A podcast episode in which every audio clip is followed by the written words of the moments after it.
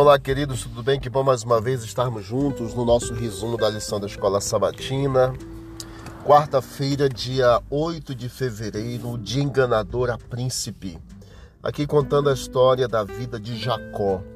Jacó, ele amava Deus, mas se sujeitou a conspirar com sua própria mãe para enganar seu pai e ganhar a bênção.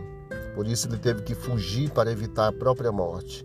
Jacó esteve fora de casa durante 20 anos e nunca mais viu o rosto da sua mãe. O que aconteceu com Jacó? Jacó lutou com Deus na luta é, registrada em Gênesis 32, 22 a 31. E ele aprendeu grandes lições. A grande lição que Jacó aprendeu é que a graça ouviu a súplica do pecador arrependido, que na sua volta para casa ele encontrou-se de fato com Deus. Jacó tinha recebido a bênção que seu coração havia desejado, desejado e o seu pecado como usurpador e enganador fora perdoado exatamente naquele momento que ele lutou com Deus.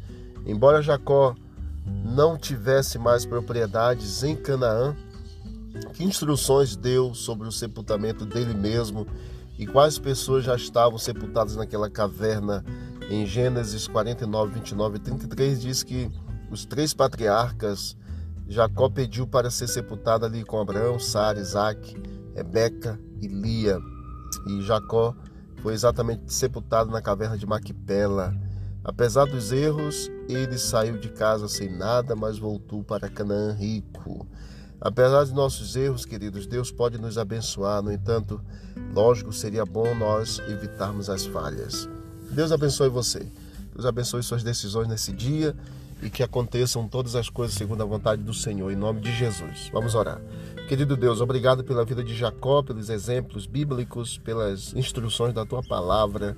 Continue ao nosso lado, nos dê um dia feliz, ajuda-nos nas nossas decisões, em nome de Jesus. Amém. Amém. Deus abençoe a todos e vamos que vamos para o alto e avante.